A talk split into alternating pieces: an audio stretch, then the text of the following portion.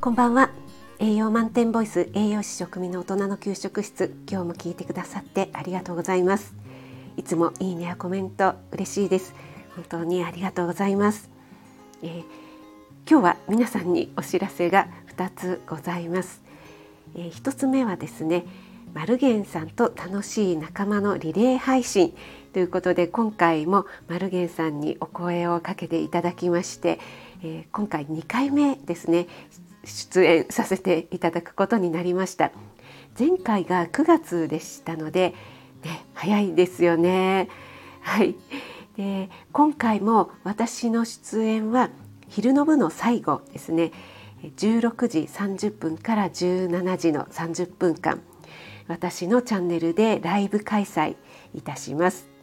前回同様私の前は素敵なウクレレ演奏のナオレレさんです。前回お越しいただいた皆様本当にありがとうございます。前回はねジブリ飯ということでラピュタパンとラピュタシチューを作りました。ナオレレさんがね私の前のナオレレさんが、えー、素敵なねジブリの演奏をしてくださったのでちょっとそれに引き継いで私はジブリご飯ということでね作らせていただいたんですけども、えー、今回はどうしようかなってちょっと考えていたんですがえー、今回はですね食水バーオープンということで、えー、ちょっとねバーオープンには早い時間なのかもしれませんが、まあ、土曜日ですしね、えー、食水バーをオープンしたいと思います。はい、食水バーなんですが飲み物はハイボールしかないんですが、え、おつまみはねとても充実してますので簡単おつまみのご紹介もしつつちょっとした ASMR 的なこともちょっとやってみようかななんて計画しています。えー、お時間の合う方はねぜひぜひお越しいただけると嬉しいです。はい、そして次の日次の日曜日午前8時からはいつものように料理ライブを開催いたします。10月は秋冬野菜月間ということで主にレンコンを使ったレシピをご紹介してきました。